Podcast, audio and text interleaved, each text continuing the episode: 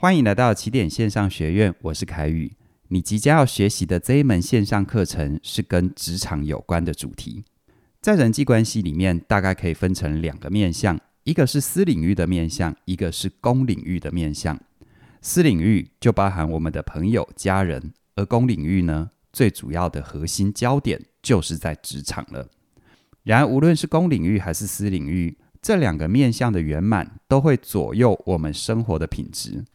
尤其是职场哦，职场上的发展不仅左右了我们怎么看待自己的价值，还会延伸到我们如何能够有更多的资源去经营好我们的家庭还有生活。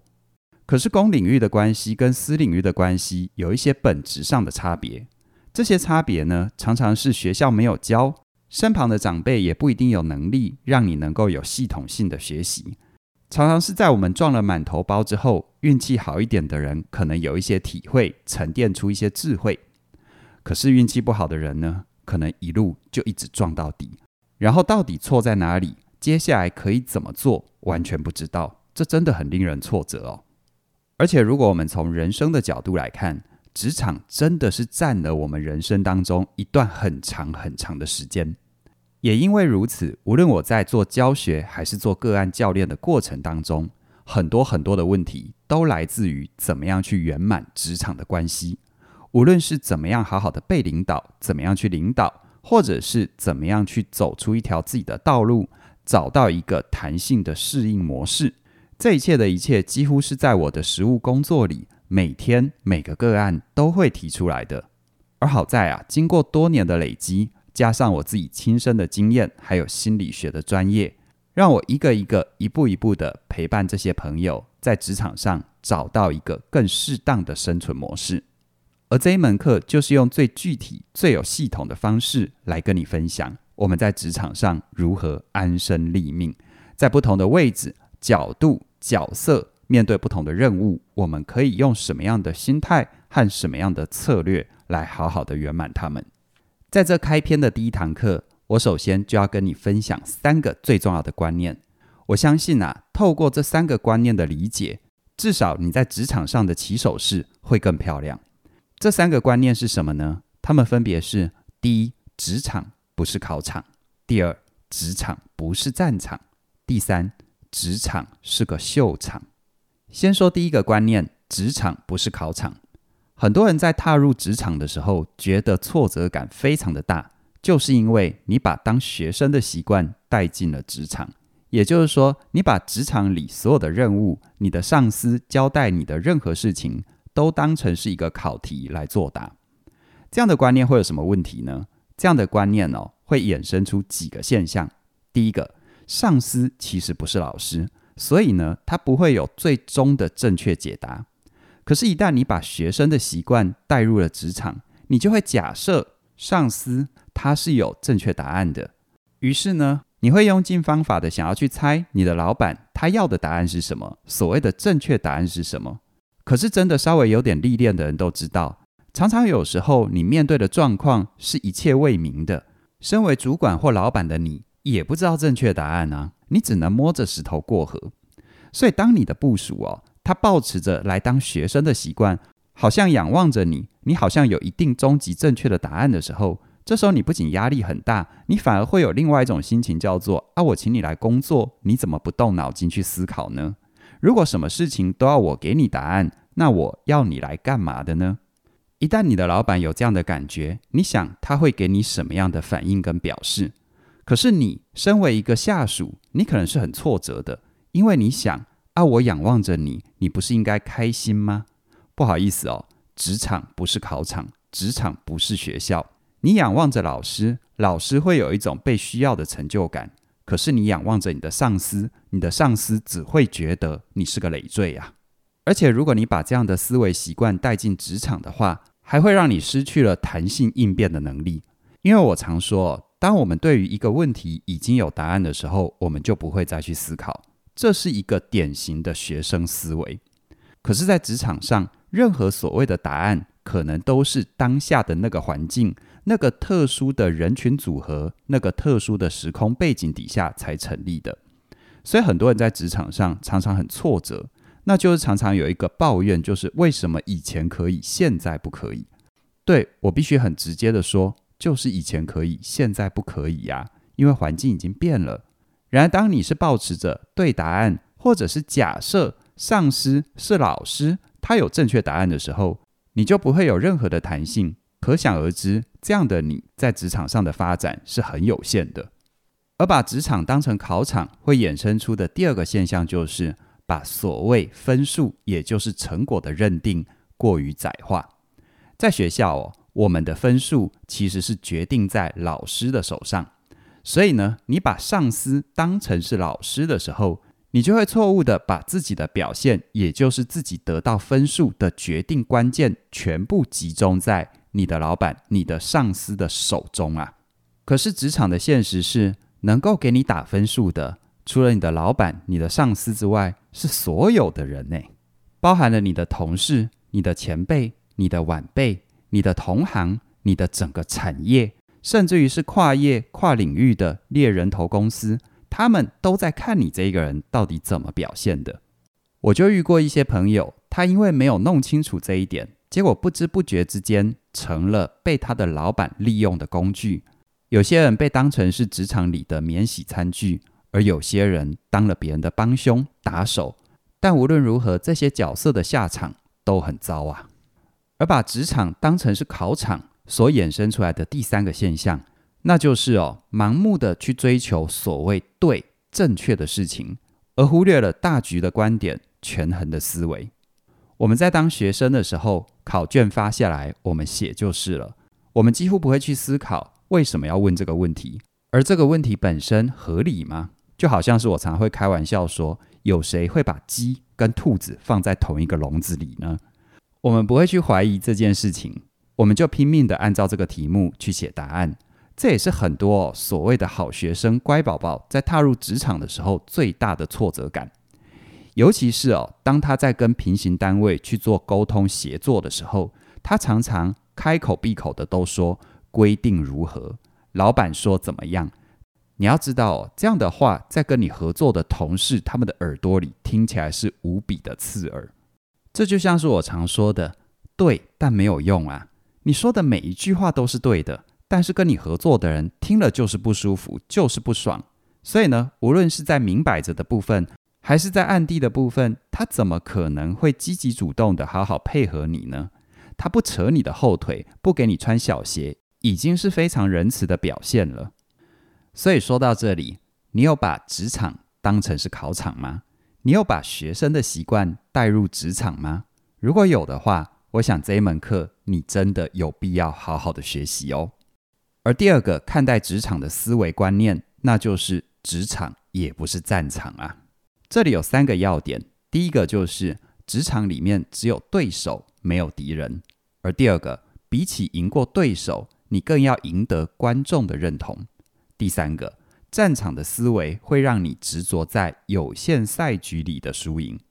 我们先来看第一个哦，职场里只有对手，没有敌人。很多人把职场当成是你死我活的零和博弈，这就会衍生出他把所有在职场上可能的竞争对手都当成是他的敌人。你要知道，在战场上，敌人是必须要消灭的，因为你没有消灭他，他会消灭你。可是，在职场上不是这样啊。第一，你不可能真正意义上的消灭别人嘛。而第二，一旦你遇到任何竞争对手，你都抱持着要消灭对方的思维，这会不会让你变得不择手段，而且吃相难看？别忘了哦，人生很长的。一旦你让周围的人，甚至于是你的老板，产生了这种印象，他们可是会一直防着你的。你想想看，你把对手当成敌人，有可能你会赢了当下的这一场战役，但是你可能会输掉整个战争啊。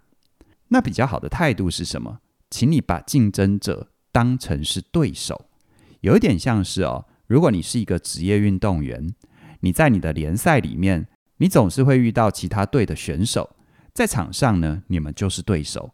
可是当有更高层级的赛事，比如说奥运或者是国际的比赛的时候，是不是原本是对手的两个人，有可能变成国家队的队友啊？那如果你前面一直把别人当敌人，你使出了那些可能很糟糕的手段，谁还要当你的队友呢？其实职场上也是这样子啊。昨天的对手有可能会是今天的伙伴嘛，而今天的对手也有可能会是你明天的合伙人呢。从这里就衍生出第二个观点，第二个观点就是，比起去赢过你的对手，你更要赢得观众的认同啊。我拿辩论比赛作为例子，如果你看过辩论比赛，你会发现哦，无论是正方跟反方，无论这个辩论赛的局势怎么变化，有哪一方的辩论参赛者，他会认同对方的观点呢？不可能的。如果我今天在某件事情上，我就是站在正方的位置，今天反方无论他说的再好、再有道理，我都不可能同意反方的观点。反过来也是啊。那所以喽，辩论赛的输赢是谁决定的？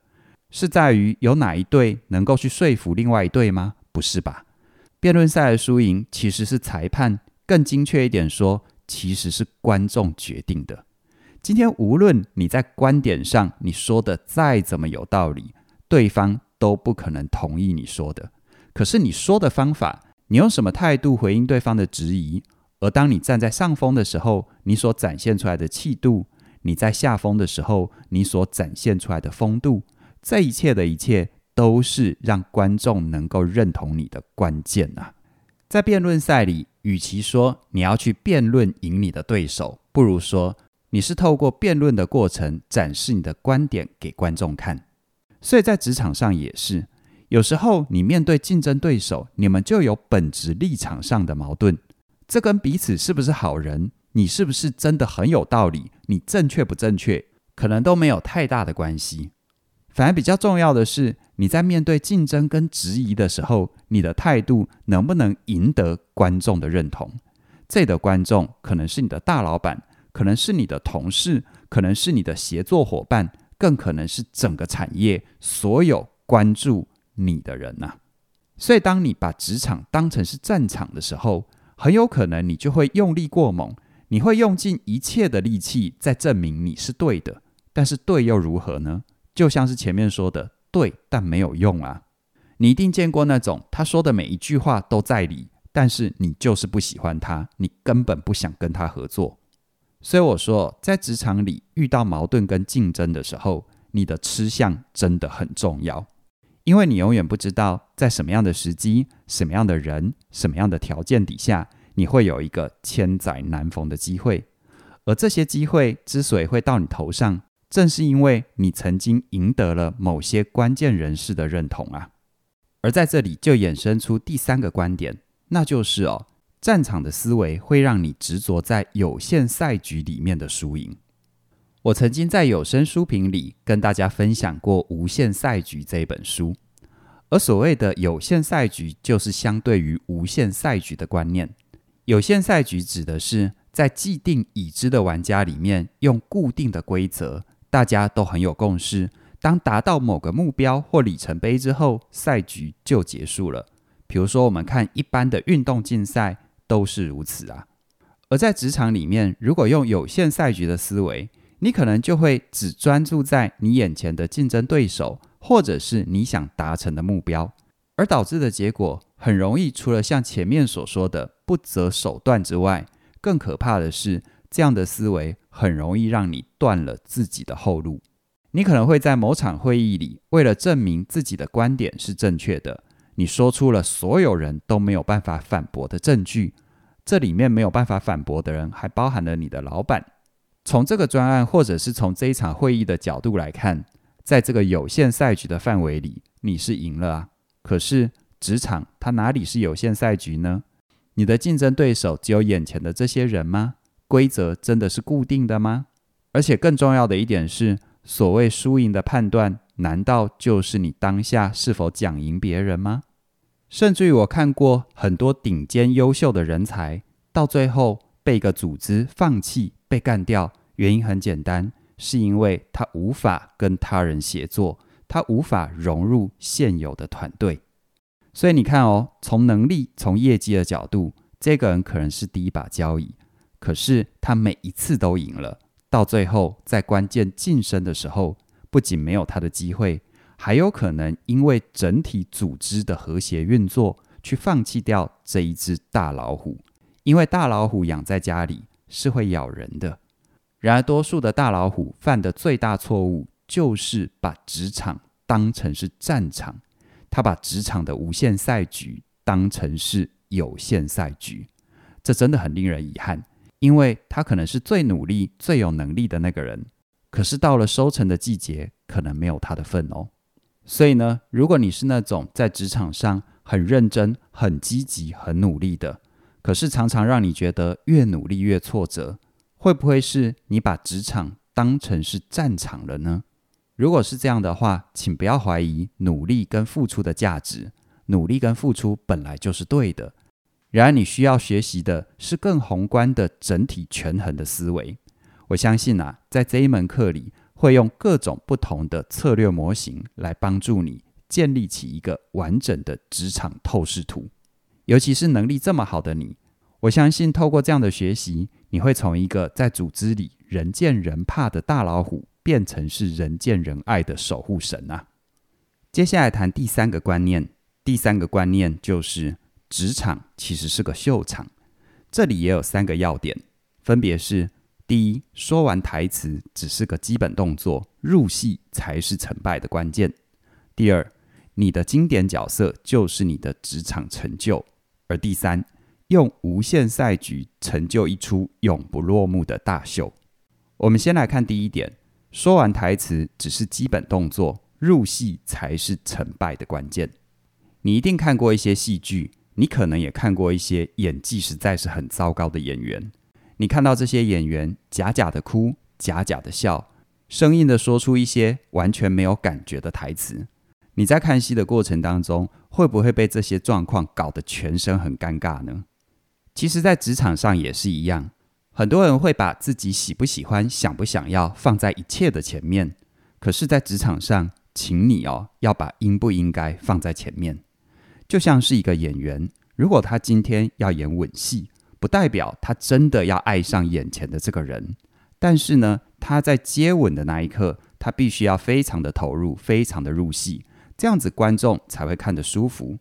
那当他接完吻之后呢，这一切就留在戏当中，他并不会把真正的感情放在里面，因为如果这样的话，可能后面会衍生出很多的问题哦。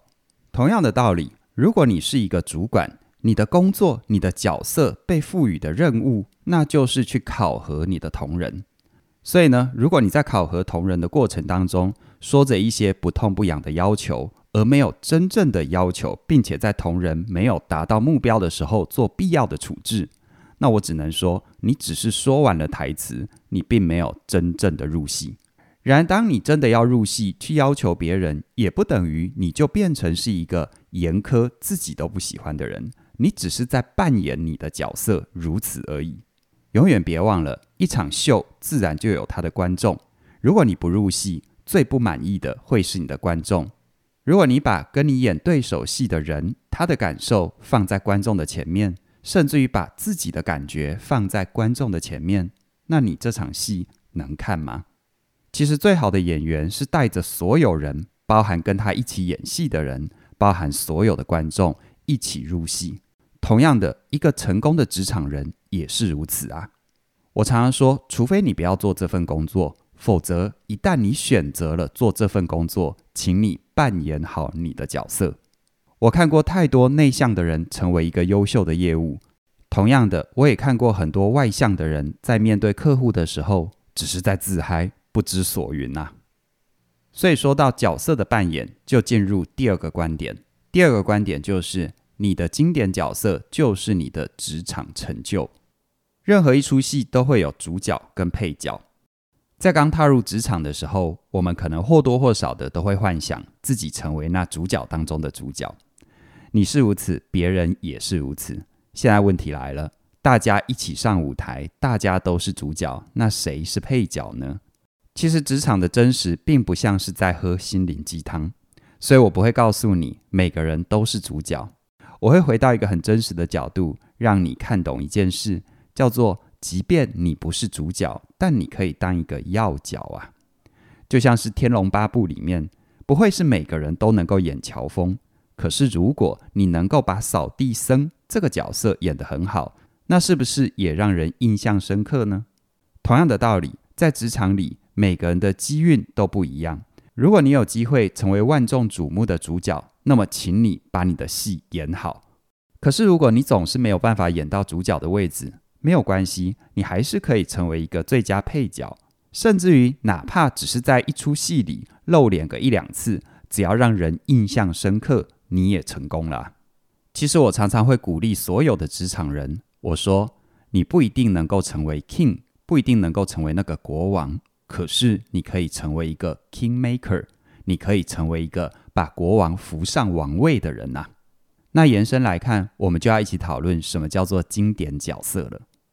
就像前面所提到的扫地僧，他的戏份绝对不可能像主角乔峰一样这么的多。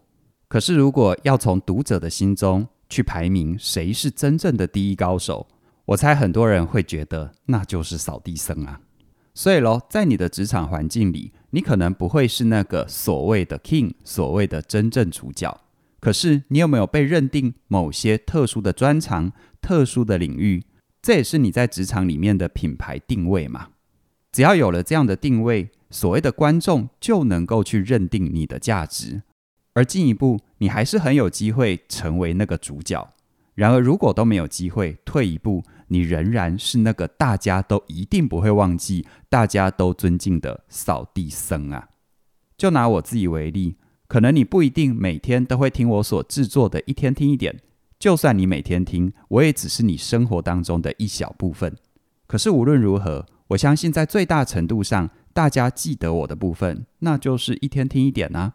这是不是我的定位？是不是我创造并且经营出一个重要的角色呢？而接下来就衍生到职场其实是个秀场的第三个观念，那就是用无限赛局成就一出永不落幕的大秀。其实对比于前面所提到的有限赛局，很多人在职场上走得不顺，或者总是因为追求短暂的成功而种下了长期失败的原因。关键就在于他总是用有限赛局的观点去看他眼前的职场环境跟职场竞争。